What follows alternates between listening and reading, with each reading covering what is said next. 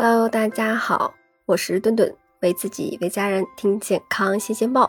大家还在学校的时候，一定用过食堂的不锈钢的餐盘吧？那可是我们学生时代干饭的家伙。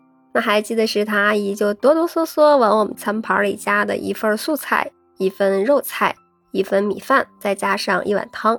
其实呀，这就是我们今天要讲的最简单的四格配餐法。所谓四格，其实是一种形式。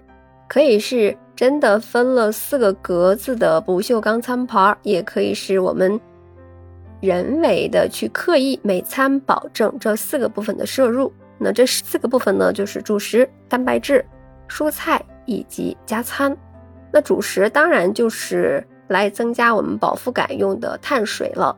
那值得注意的是，像土豆、芋头、红薯这类的高碳水化合物的根茎类蔬菜。可以算得上是主食，而不能是蔬菜了。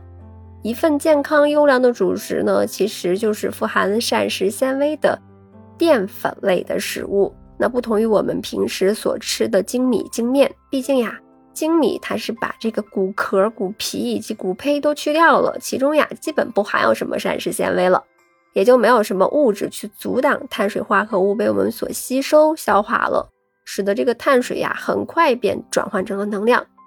像燕麦呀、油麦呀，都是可以替代白米饭的最佳选择。它们的饱腹感也是大大超过了白米和白面。其中的维生素、矿物质一些营养的含量呀，也是经白米的数倍。再一个就是蛋白质了，蛋白质大多呀都来自于我们平时吃的所谓的荤菜。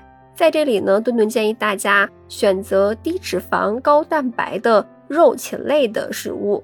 比如说鸡胸肉、猪瘦肉、牛肉、各种鱼虾以及鸡蛋，那平时烹饪方式呀也是十分重要的。高盐高油的煎炸等烹饪方式，对于我们的健康也是会造成一定的影响。那减肥的人群呢，可以在水煮了之后，加上一些黑胡椒粉或者是咖喱粉，在减少热量摄入的同时呢，增添一些风味。那蔬菜呀就不用多说了，蔬菜中含有大量的膳食纤维，膳食纤维能够很好的吸水膨胀，进而呢增加饱腹感，并且呀它还能够促进肠胃蠕动，更好的消化吃进去的食物，减少脂肪的堆积。但是值得注意的是，高温会使得蔬菜中大量的维生素等一些营养成分流失，所以呀用青菜做汤。